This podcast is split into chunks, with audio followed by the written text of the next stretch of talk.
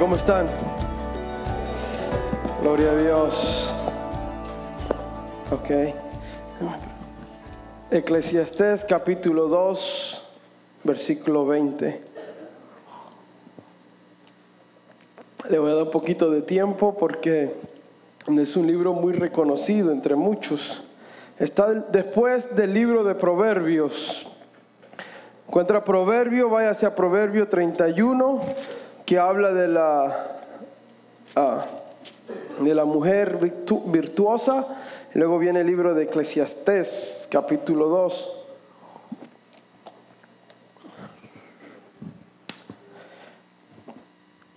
Dios es bueno, amén.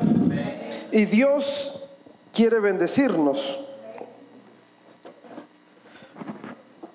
Así está mejor. No estoy tan altote así. Dios quiere bendecirnos, por eso es que venimos a la iglesia a recibir dirección e instrucción de parte de Dios en su palabra. Su palabra es verdad y Él busca el bienestar de sus hijos. Eh, Dios quiere ver a sus hijos, a su iglesia bendecida. Y hoy el título de mi enseñanza se llama El cristiano en el campo de trabajo el cristiano en el campo del trabajo. Y cuando hablo del trabajo, no estoy hablando del trabajo de ganar las almas para Cristo, el trabajo en la iglesia. Cuando hablo del trabajo, hablo de su trabajo, de donde esta mañana usted fue a trabajar y donde yo trabajé esta mañana. Estoy hablando del trabajo secular y el cristiano. Gran parte de nuestras vidas la pasamos trabajando. Yo sé que usted, igual que yo, yo he conocido personas personalmente, y usted quizá ha conocido más, personas que han comenzado a trabajar desde los 14 años de edad. Y este señor con el que yo hablaba ya era un anciano y aún así seguía trabajando. Gran parte de nuestra energía, fuerzas y vigor se, se han ido en el lugar del trabajo. Las encuestas nos dicen que pasamos de un 55 a 70% de nuestra vida en el trabajo. Pasamos gran parte de nuestra vida, iglesia, hermanos, trabajando. Hoy incluso muchos de nosotros pasamos, de, de acuerdo a las estadísticas, de un 60 a un 80% de hoy, de 24 horas, la pasamos en el trabajo. Y las estadísticas nos dicen que pasamos de 55 a 70 y quizá entre los hispanos súbalo al 80, que trabajamos los sábados, los domingos y los holidays, y trabajamos y trabajamos y trabajamos y trabajamos hasta que el sol caiga. Trabajando. Gran parte de mi vida y de su vida se deja en un lugar trabajando. ¿Cuánto trabajamos, no? Eclesiastés capítulo 2, versículo 20, en, la versión viviente, que dice un poquito diferente, pero lo dice mucho más claro, pero la idea es la mismita, si no, no lo estuviese leyendo. Dice así, así que, dice Eclesiastés, el autor de Eclesiastés, que dicen que es Salomón, así que desilusionado, me di por vencido y cuestioné el valor de todo mi duro trabajo en este mundo, dice. Versículo 21 hasta el 23 vamos a leer. 21. Algunas personas trabajan con sabiduría, conocimiento, destreza, pero luego tienen que dejar el fruto de su labor a alguien que no lo ha trabajado para conseguirlo. Eso también, eso poco sentido tiene, dice. Es una gran tragedia. Versículo 22. Entonces, ¿Qué gana la gente con tanto esfuerzo y preocupación en esta vida? Versículo 23. Sus días de trabajo están llenos de dolor y angustia. Ni siquiera de noche puede descansar la mente. Nada tiene sentido. Vanidad de vanidad, dice la reina Valera. Todo es vanidad. Aquí encontramos a Salomón que se da la tarea y medita y dice, he trabajado con sabiduría, con conocimiento, he trabajado con destreza y he hecho y hecho y hecho y ahora estoy viejo y quién se le va a quedar todo eso. Me he angustiado y me he levantado temprano y he trabajado y trabajado y trabajado para que otro venga y se lo coma. Dice, e-, esto no tiene sentido, es una gran tragedia.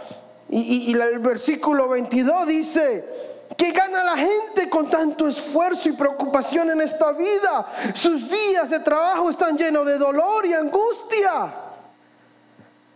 Y termina diciendo, nada tiene sentido, vanidad de vanidades. Y es muy cierto, hermano, lo que dice aquí Salomón es lo que muchos dicen de sus propias vidas. Pero cuando leemos esto, tenemos que recordarlo, que en la, Reina Valera lo dice, bajo del sol, con una perspectiva del mundo, a una persona que no sea quizás cristiana, se expecta que mire la vida y el arduo trabajo y los años de trabajo y la inversión que se pone en el trabajo, que termine en una conclusión como esta. Pero es trágico es trágico porque la Biblia nos dice de, una manera diferente que nosotros lleguemos a esta conclusión. Que yo llegue a 60 años, 70 años. Y diga yo, he trabajado, trabajado, trabajado. 70% de mi vida he trabajado. ¿Y qué he ganado? Después de todo la casa y la carro se lo van a quedar otros. ¿Qué provecho hay de tanto trabajo? Dice Salomón. ¿Qué razonamiento tan bueno el que nos trae Salomón esta noche? Usted se ha forzado esta mañana a ir a trabajar y gloria a Dios por eso. Pero ¿cuál es el propósito, iglesia, de trabajar? ¿Se ha preguntado usted eso? ¿Cuál es el propósito de ir a trabajar? ¿La Biblia dice algo sobre esto? Sorprendido me quedé yo. Material me costó encontrar, ¿sabe? El material, lo único que tuve fue, mire, mirar para arriba, porque casi no hay. Pero la Biblia de Génesis nos comienza diciendo que Él puso, Dios mismo tomó a su creación y la puso en el jardín para que descansaran y tomaran margaritas y jugos y ice cream. No dice nada de eso. Esa es mi versión. ¿Qué los puso? A labrar, a trabajar la tierra y a cuidarla. El mismo Dios se ocupó en trabajar seis días y dice que descansó como que si muy cansado estaba el Señor. Está como que los que están en la oficina todo el día así. No se paran ni a la imprimidora, ruedan la silla, agarran el papel y ruedan la silla para atrás. y dice que trabajar, salí cansadísimo y dice, gloria a Dios, porque aún en eso dice el Señor, el propósito. Dios tiene en mente el trabajo. Para Dios el trabajo es una herramienta muy poderosa en nuestras vidas. Hay de nosotros si no no, no, no alineamos a lo que Dios está haciendo en mi trabajo y en mi vida y el propósito por el cual yo trabajo. Porque paso gran parte de mi vida aparte de mi familia, en un lugar llamado trabajo.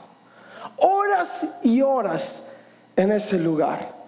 Desconocer el propósito sería una gran pérdida. Sería terminar y decir, nada de esto tiene sentido. Un momento, Salomón, eso es debajo del sol. Nosotros vemos más allá debajo del sol, amén. ¿Cuál es el propósito de trabajar entonces, hermano Omar? Se lo voy a dar uno, dos y tres y luego lo vamos a trabajar. Amén. Mire, yo pensaba, yo le decía a mi esposa, no va a ser corto, mi amor. Pero primeramente Dios terminamos. Número uno, para obedecer la voluntad de Dios. ¿Cuál es el propósito de trabajar? El propósito es que es obedecer un mandato, un estatuto de Dios. Dios dijo, mire, Dios, el Dios de amor, de misericordia, el Dios de bondad, que nos ama tanto, dijo él mismo, inspiró a su siervo a decir, el que no trabaje, Ay, qué bien se los puede, ¿no? que no trabaje no come.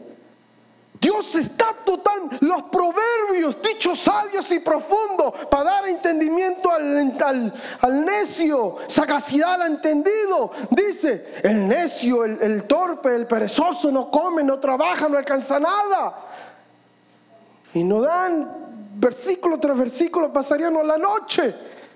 No terminaría ni el punto uno, mostrándole cómo Dios se opone al perezoso al flojo, al que no le gusta trabajar. Déjeme decirle, si ese es su caso, Dios está, usted está en rebeldía contra la voluntad de Dios. Dios no quiere ver trabajando, iglesia. Y hay un versículo para eso que al rato me lo saco en la manga. El primer propósito es obedecer la voluntad de Dios. Propósito número dos, y solo le doy tres, pero creo que hay más. Propósito número dos es utilizar los dones que Dios nos ha dado. Utilizar lo que Dios nos ha dado. Dios nos ha equipado a todos nosotros de diferente manera, con diferentes dones, con diferentes habilidades. Y Dios espera que nosotros nos ocupemos usándolo para la gloria de Él. Amén. Propósito número tres, para cultivar en nosotros, yo creo que este es uno de los más pesados, cultivar en nosotros disciplina, obediencia y carácter. Esto hace el trabajo. Cultiva en tu corazón y en mi corazón disciplina, obediencia y carácter. Esenciales cosas en nuestras vidas. En Génesis 2.15 habla del pesaje donde yo le hablaba, donde dice, tomó pues Jehová al hombre, Génesis 2.15, y lo puso, él lo tomó y los colocó en el huerto de Edén para que labrara y lo guardase. Es interesante, yo busqué esa palabra, labrar, de ahí viene la palabra trabajo, por cierto. Y labrar es hacer una, una zanja en el piso, dejar una marca, un camino en el piso. Y de ahí me podría agarrar, pero mejor me enfoco en lo que tengo que hacer para que la labrase y la guardase. Dios ha colocado, Dios nos ha colocado en el lugar donde trabajamos. La vocación que desempeñamos ha sido ordenada por Dios mismo, así como el número de nuestros días, así como el número de nuestros cabellos. Han sido ordenados por Dios. So, si usted es mecánico, carpintero, troquero, abogado, doctor, eh, lo que usted quiera hacer, usted no está ahí por casualidad. Ay, hermano Mar, es que yo tenía que haber ido a la escuela, pero es que esta cabeza no me daba, hermano Mar. Mire, no se, no, no se preocupe. Dios entiende, ya a Dios no lo agarró usted de sorpresa. Dios de antemano sabía. Y hoy en día lo tiene en ese trabajo, en esa posición, en esa compañía, con esos amigos, con un propósito con propósito. Recuérdese que fue Dios quien tomó a Adán y lo colocó ahí, así como lo ha tomado a usted en su misericordia. Y dijo, aquí te necesito, hijo. Aquí en este lugar, con esta gente haciendo este trabajo. Pero cosa dura estar patadas con el aguijón y no entender la soberanía de Dios el poder de Dios, el control de Dios, la bondad y el amor de Dios, el propósito de Dios en nuestros trabajos. Trabajar es una prioridad en el pensar de Dios. Es el medio que Dios ordenó para que proveamos para nuestras familias y para nosotros mismos. La Biblia dice que es imposible que una persona realmente sea un cristiano si no provee para sí mismo y para su familia. Primero Timoteo 5:8. Porque si alguno no provee para los suyos y mayormente para lo de su casa, ha negado la fe y es peor que un incrédulo. Wow, qué severo, ¿no? Qué claro, qué raspado es el Señor. Y ha negado la fe y es peor que un incrédulo, alguien que no trabaja. Mire lo que dice Timoteo inspirado por Dios. Efesios 4:28. El que hurta, el que roba, no hurte más, sino que trabaje, haciendo con su mano lo que es bueno, para que tenga que qué, para que tenga para compartir con el que padece necesidades. El que roba dice, mira, te estás robando las horas, porque no estamos hablando de aquel que se roba un carro, se roba los chicles, se roba el mandado. No se vaya tan lejos, por favor. Váyase a su compañía que se roba los lapiceros, el lápiz, las horas, las tintas, las tiras, los cables, el hilo, la tela. Usted diga que... Y dice, no, no, no, no, no, no, no hurte más, deje de robar. Trabaje con sus manos. Haga lo que es bueno para que tenga dinero, para que se lo quede para usted solito. Ah, para que lo comparta, para que lo dé al necesitado. Punto número uno. Su trabajo es su campo de ministerio. Su trabajo es su campo de ministerio. Y recuérdense los tres puntos que le di, comenzando, los tres propósitos para obedecer la voluntad de Dios. Su trabajo es su campo de ministerio. Dios fue quien lo colocó en ese trabajo para su gloria y nuestra edificación. El trabajo en el cual usted y yo nos encontramos no son cosas del destino o la buena suerte. No crea que fue que usted hizo un tremendo resumen o usted impresionó al jefe con sus habilidades. No, Dios lo quiso ahí. Dios ha diseñado el lugar donde usted trabaja. Esto incluye a sus jefes, sus compañeros. Ahora, tengamos en mente que somos misioneros en ese lugar de trabajo. Somos misioneros en ese lugar de trabajo. Somos extranjeros y somos misioneros y estamos ahí con un propósito. Y dos de, las, dos de los propósitos que puedo ver yo que somos en nuestro lugar de trabajo como misionero, número uno, es de ser luz. Y número dos es, es el de moldear nuestro carácter. Dios lo ha puesto ahí, donde usted trabaje, donde yo trabajo con la idea de que usted sea luz en ese lugar. A otros, traer luz a ese lugar. Su buen testimonio, su buena conducta, su buen ánimo dará y, tendrá una influencia positiva en aquellos que no conocen a Cristo Jesús. Y quizás usted está ahí para ser la persona que intercede, que ora, que ruega. Porque déjame decirle algo, hermano. Si su trabajo, sin su trabajo, usted gana una alma, una sola alma, valió la pena que usted trabajara haciendo lo que está haciendo. ¿Escuchó? Valió la pena trabajar ahí y vale la pena mi sueldo. Porque una alma vale mucho más de todo mi sueldo, de toda mi vida, iglesia. Usted está ahí donde está, es para hacer luz. Para mientras que el mundo, el resto hable negativo, hable mal, se comparte mal, roba, extorsione, usted sea la luz y del buen testimonio para el resto de la gente que lo rodea en su vida. Su hablar, su conducta, la forma que usted responde, impactará y hablará de Cristo en su corazón. Y será cuestión de tiempo que ellos quieran lo que usted tenga en su vida. Pero otro propósito por el cual yo digo que nuestro trabajo y nuestro campo de ministerio es porque es ahí muchas veces donde Dios moldea nuestras vidas. Con las personas que estamos alrededor de nosotros. Es interesante, ¿no? Es ahí donde Dios moldea lo que aprendemos el domingo y el miércoles en la noche en la iglesia. Es en el trabajo donde Dios pone a prueba quiénes realmente somos y si estamos creyendo al consejo de la palabra y la enseñanza de la palabra de Dios.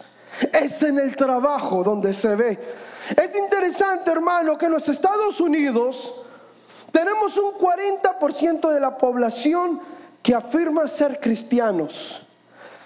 hay unos porcentajes que llega hasta el 50% de la gente en Estados Unidos afirma ser cristiano. Pero yo me quedé con el 40 porque me encontré otra estadística muy interesante. La Coca-Cola gobierna el 40% en la industria de refrescos. Y la influencia de la Coca-Cola está extendida por todo el mundo, en todos los lugares remotos del mundo. En los lugares más remotos Usted no puede encontrar nada, pero encuentra el camión de Coca-Cola. Falta todo, pero no falta la coca en esos lugares. Es interesante cómo es que nosotros decimos los Estados Unidos, la nación, proclama, afirma ser cristiano, digamos por un mínimo de 40%, y no haya ningún efecto Mire, yo me voy más allá de esto y le digo que yo he conocido dueños de empresas que dicen, cuando son cristianos no los ocupo. Eso es una vergüenza, hermano, para la iglesia. Y no debe de ser así. Y debe de tenerse ya, hoy, arrepentirnos y pedirle a Dios ayuda, entendimiento en lo que nosotros hacemos y en qué nos ocupamos debajo del sol. Porque hay propósito. Dios no hace nada por el azar. Absolutamente nada. No es posible que nos levantemos al trabajo y decir, bueno, es otro día de trabajo. ¿Qué hay de nuevo? No, pero no, no hay nada, lo mismo. Sin propósito, sin alinearse, sin escuchar lo que Dios quiere hacer en tu vida. Es triste, la influencia de los cristianos no ha llegado a ningún lugar. Es triste que no existe diferencia entre el cristiano y el no cristiano cuando hablamos de hablar, de trabajar. Colosenses capítulo 3, versículo 23 y 24. Dice, todo lo que hagan, háganlo de buena gana, no murmurando, no quejándose, como que si estuviesen sirviendo al Señor y no a los hombres. Versículo 24. Pues ya saben que en recompensa el Señor les dará parte de la herencia porque ustedes sirven a Cristo, que es su verdadero Señor. ¿Cómo no hace falta leer y leer y leer este pasaje? Entender que todo lo que hagamos, hagámonos para el Señor. De Él es nuestra recompensa, de Él es nuestra herencia. Porque si sirven a Cristo, que es su verdadero Señor en el mismo capítulo, nomás los versículos anteriores, dice, y todo lo que hagan. La versión mía hace un paréntesis, dice casa, casas, construcciones, notarios, cirugías, enseñanza, dice de todo, de palabra o de obra. Hágalo en el nombre del Señor Jesús, dando gracias a Dios y al Padre por medio de Él todo lo que hagamos, sea en palabras, sea en hecho, hagámoslos para Él. Estando yo estudiando este punto, me acordé de la historia de un hombre que trabajó con la compañía por 17 años y no hace mucho lo despidieron. Fue un golpe tremendo para este señor. No se lo esperaba. Tenía una buena posición dentro de la compañía, pero no se lo esperaba. El Señor ya tiene casi 60 años de edad. Está por ahí, si no, ya entró a los 60. Y lo despiden ahora. No hoy, cerca lo despidieron. Y el Señor dice, Omar, todo mi sacrificio, todo mi esfuerzo, yo hice esto por esta compañía, hice esto, hice lo otro, hice aquello y jalé aquí, me, me quedé tarde y no fui al, juego de, Tommy, ni fui al, juego de Marita, ni hice esto, ni hice lo otro, ni hice aquello más, y di esto, y sacrifiqué esto, y sacrifiqué aquello, y ahora agarran y me tiran una patada y hasta aquí llegué. Decepcionado, frustrado, desanimado. ¿Y sabe qué se me venía a la mente leyendo esto? ¿Para quién lo hizo? Y yo me digo a mí mismo, como todos nosotros, diligentes en nuestros trabajos, pero ¿para quién somos diligentes? ¿Para el jefe? para sonreírle al jefe, para hacerle ojito al jefe y decir, mira qué bueno hago, mira cómo tarde trabajo, yo siempre llego temprano y soy el último. ¿Para quién lo haces? ¿Por qué lo haces? Punto número dos. Su trabajo es el campo de aplicación. Primero dije que era su ministerio, ahora es el campo de aplicación. Como ya sabe, pasamos del 70 al 80% de nuestros días trabajando, una gran parte de nuestra vida pasamos trabajando. Es en el trabajo donde se pone a prueba lo que Dios nos está enseñando en nuestra relación personal y lo que estamos aprendiendo en la iglesia. Es en el trabajo, en el trabajo nuestro carácter y los valores son puestos a prueba, como el no robar, el ser justo, la honestidad, ser íntegros, no mentir, tener una buena actitud, la fe, la confianza en Dios. Es en el trabajo donde se pone a prueba todas estas cosas lo honesto que somos, lo íntegro que somos, si no mentimos, si tenemos una buena actitud, si estamos creyendo a Dios, si estamos confiando a Dios. Es en el trabajo a donde Dios lo pone a prueba. Pero es lamentable que se ha hecho una barrera, se ha hecho como un muro entre lo que es el domingo en la iglesia y nuestro trabajo secular. Como que si las dos cosas no tienen nada que ver. Y yo creo que la peor mentira que el enemigo no ha vendido. Que la una cosa no tiene nada que ver con la otra. Cuando Dios está absorbando cada transición que hacemos en nuestro trabajo. Y a Dios no le agrada, le, le, digo, se lo digo claro y raspado, cuando andamos chuecos, Dios no nos promociona, cuando andamos chueco, cuando andamos mintiendo, cuando no hay falta de integridad, de honestidad, cuando hay mentira, cuando hay falta de fe, cuando hay falta de confianza en Dios. A Dios esto no le agrada, iglesia. Está totalmente desacuerdo. Es interesante que estamos aquí como siervos de Dios y le creemos a Dios para que sane a una persona con cárcel, un paralítico, a un ciego, a un cojo, a un mudo. Pero llegamos al trabajo y no tenemos la fe para decirle, bueno, hasta aquí me llegó el trabajo, me voy para casa, voy a confiar en Dios, no voy a robar la compañía, trabajé tantas horas. Bueno, llegó la hora de las taxas o una transición, voy a hacer lo justo. Voy a creer que Dios conoce mi necesidad, sabe que necesito más dinero, pero voy a creerle a Dios, voy a confiar en Dios, no voy a robar, no voy a extorsionar, no voy a engañar, no voy a... Voy a creerte a ti, oh Dios. Pero tenemos fe para el otro, pero no para eso. ¿Cómo la ve? Y esto no puede ser así.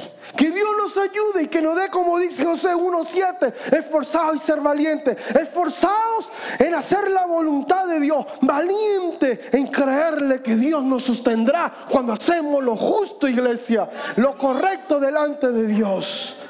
Y yo creo que si Dios no trae este tipo de mensaje, yo no sé usted, pero yo lo veo como que el Señor me dice, Omar, te quiero bendecir. Te he dado poco, te he dado poco, iglesia para ver cómo lo manejas. Porque si no poco eres fiel, y no mucho te pondré, dice el Señor. Te estoy probando, iglesia. Mire lo que le dice Tito, dice Tito 2, 9 y 10. Enseña a los esclavos, no dice ni a los empleados, a los esclavos, a someterse en todos sus amos. Procura agradarle a no ser respondones. Uf, para que digan todo amén. que no deben robarles. Deje de robar. Sabía que miraba una estadística y dice que el 80% de los trabajadores roban el tiempo de sus compañías. Hacen lo que tienen que hacer y dicen, ah, Ah, pues cuál es el apuro? No, me están pagando por hora. Es un dicho, pero conocidísimo en mi compañía. Oh, me están pagando por hora, ¿qué te apuras? Eso no está bien, eso no le agrada a Dios. Dejen de robar, sino mostrar que son dignos de toda confianza, para que en todo hagan honor a la enseñanza de Dios nuestro Salvador. Aleluya. Aleluya. Es mi deseo, iglesia, que usted haga la diferencia entre el cristiano trabajador y el cristiano no tra y el no cristiano. No puede ser que no haya diferencia. No, no se permita usted que una otra persona que haga su trabajo y que no haya diferencia. Si no hay diferencia es porque es hermano suyo en Cristo Jesús. Pero de otra manera, su testimonio, su trabajo debe ser con una excelencia para Dios mismo, no para el hombre. Mire 1 Tesalonicenses 4, 11 y 12 dice, y que preocupe tener tranquilidad, calmado en el trabajo, no se desespere, Dios tiene el control y preocupaos en nuestros negocios y trabajar con vuestras manos de la manera que os he mandado a fin que conduzcas honradamente para los, para los con los de afuera y no tengas necesidad de nada. Dice el Señor, yo te cuido, tú haces tu parte y yo te bendigo iglesia. Yo te promuevo, yo abro las puertas como hijos de Dios.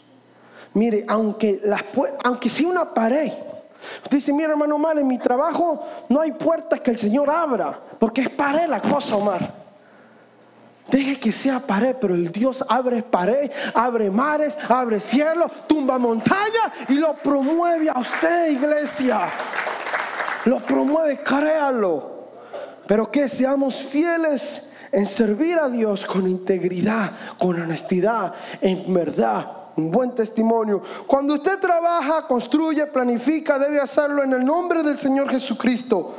Para Él trabaje, para que luego si algún día lo despiden, no hay problema, usted no le trabajó a esa empresa, usted le trabajó a Dios. Qué gran diferencia, déjenme decirle, qué gran diferencia. Va a fabricar zapatos, ropa, una imprenta, hágalo en el nombre de Jesús. Todo lo que usted haga debe hacerlo dando gracias a Dios que tiene trabajo y que gana bien. Porque los pobres en Sudamérica, ¿cómo ganan de mal? Que tiene trabajo, que tiene empleo, que tiene una manera de honrar a Dios por medio de lo que hace. El cristiano no es un dualista. Es decir, no tiene una vida con Dios en la iglesia y otra en el trabajo. El cristiano tiene una sola vida con Dios, con el trabajo y en todo lo que hace. Somos lo mismo cuando estamos en la oficina que cuando estamos en iglesia. En todos lados somos cristianos, en iglesia y en nuestro trabajo. Tenemos que entender que todo lo que hacemos de palabra o de obra debemos hacerlo en el nombre de Jesús y para la honra y la gloria de Dios. El cristiano debe aprender a desarrollar un estilo de vida centrado en las bases de la creencia que dice que todo lo que se practica, se diseña, se hace es para la gloria de Dios. Los cristianos no podemos darnos el lujo de comportarnos como trabajadores improductivos. Debemos ser ejemplares en el área espiritual, en lo terrenal y en nuestra vocación. Efesios 6 lo dice bien claro, versículos 5 al 8, siervo, obedezcan a vuestros amos terrenales con temor y temblor, dice, con sencillez en vuestro corazón como a Cristo, no sirviendo al ojo como los que quieren agradar a los hombres, sino como siervo de Cristo, de corazón, haciendo la voluntad de Dios, sirviendo la buena voluntad como el Señor ya no, nos, a los hombres, sabiendo que el que bien hace, cada uno hiciere, recibirá del Señor, sea siervo o sea libre. De Dios recibiremos. ¿Cuándo? Cuando obedecemos la voluntad de Dios. Pasamos muchas horas de trabajo, muchas veces más de las que nos gustaría pasar. Una gran parte de nuestra vida y energía se va en este lugar que se llama trabajo, iglesia. Dios no quiere bendecir y Dios no quiere progresar. Toma fe ser un buen trabajador. Con esto termino. Toma fe servirle a Dios en el trabajo como servirle en la iglesia. Toma fe. No es fácil hacer lo correcto cuando todo el mundo está haciendo lo, que ellos quieren y como mejor le parece. No es fácil. Toma valor para decir, Voy a hacer lo correcto y confiar que Dios me va a suplir lo que yo pensé que necesito de hora o de trabajo, lo que sea. Voy a hacer lo correcto. Toma fe, toma valor para ser recto delante de nuestro, en nuestros negocios. Yo no sé usted, pero toma valor. Pero solo los valientes experimentarán y verán la gloria de Dios en sus trabajos y cómo Dios abrirá las puertas y los proveerá y los bendecirá. Seamos un ejemplo, creamos a Dios, honremos a Dios en el lugar que Él nos tomó y nos colocó. Entendamos que a veces estamos en ese lugar porque se trata de nuestro corazón. Dios está lidiando con tu corazón y con mi corazón. Es triste cuando alguien no puede tener un trabajo por mucho tiempo. Brinca de trabajo en trabajo. El trabajo no es el problema, es el corazón el problema. Permite que Dios trabaje en tu corazón, en tu problema. Aprende a confiar y a mirar el trabajo no como tu proveedor, sino que Dios es tu proveedor. Y experimentemos la gloria de Dios en nuestros trabajos, que es nuestro campo de misión y que es, ¿cuál es el otro? Nuestro campo de aplicación para la gloria de Dios. Se pone de pies.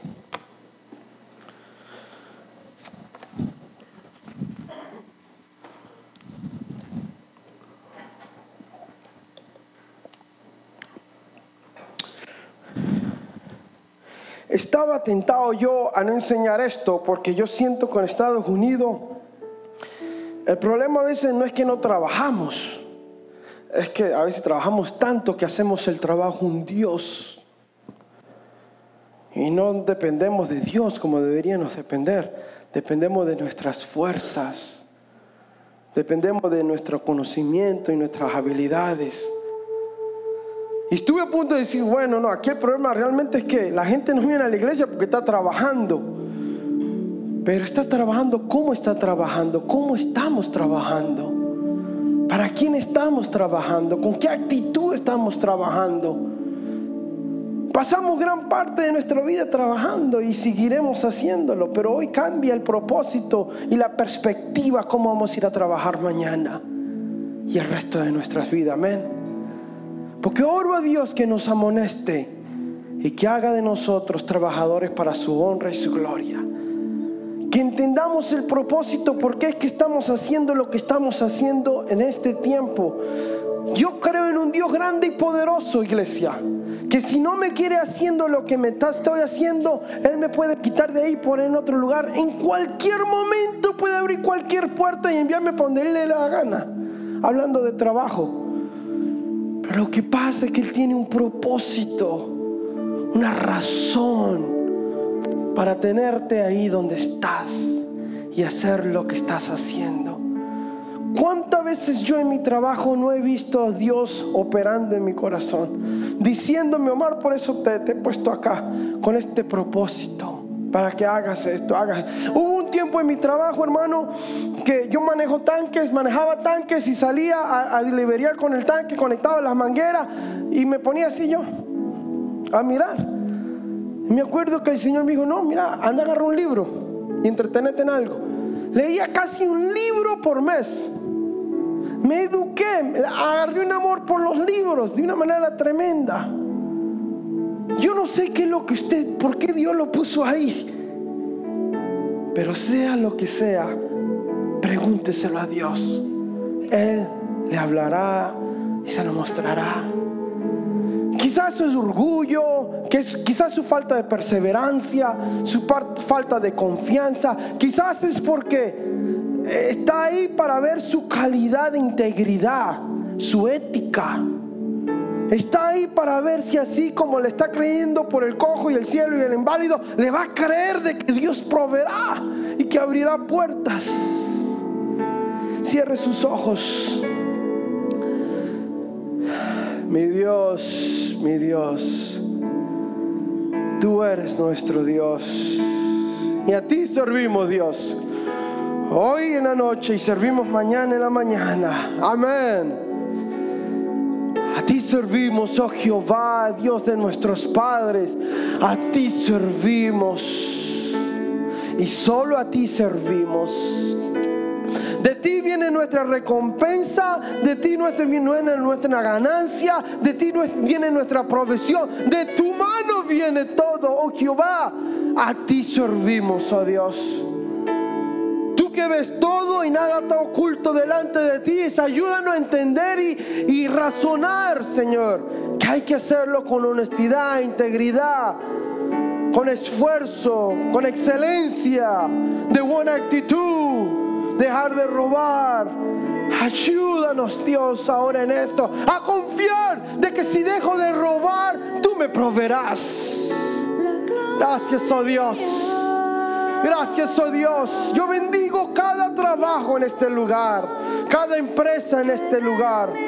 Yo los bendigo en tu nombre, oh Dios. Declaro tu favor y tu gracia sobre sus trabajos, sobre sus lugares. Declaro que tú los llenas de tu favor y de tu gracia, de tu sabiduría y tu inteligencia. Que tus dichos suenan y resuenan en sus mentes. Que tus palabras vuelven a sus corazones y a sus mentes, Señor. Oh, redargúyenos, oh Dios, y ayúdanos a ser luz en medio de la oscuridad, Dios. Ayúdanos a ministrar, a ver nuestro trabajo como el campo de ministerio, a ver nuestro trabajo como el campo de entrenamiento, Dios. Y a darte gloria en medio de nuestras actividades, Dios. A creerte por una mejor posición, por mejores lugares para tu honra y tu gloria. Gracias, Señor.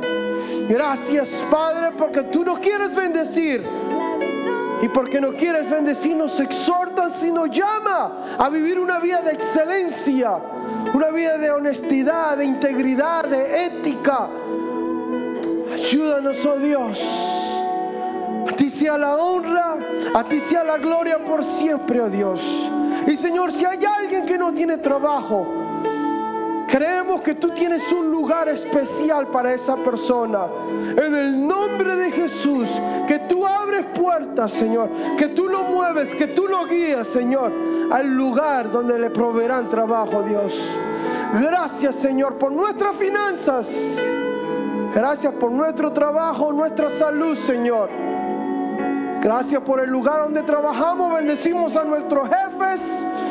Bendecimos a nuestros amigos del trabajo. Bendecimos a la compañía con la que trabajamos en tu nombre. La bendecimos y declaramos tu gloria en el lugar del trabajo, Señor. Tu poder, Señor, en el lugar de trabajo. Gracias, Padre, en el precioso nombre de Cristo Jesús. La iglesia dice, amén. Tengan buenas noches, hermanos. Gloria a Dios.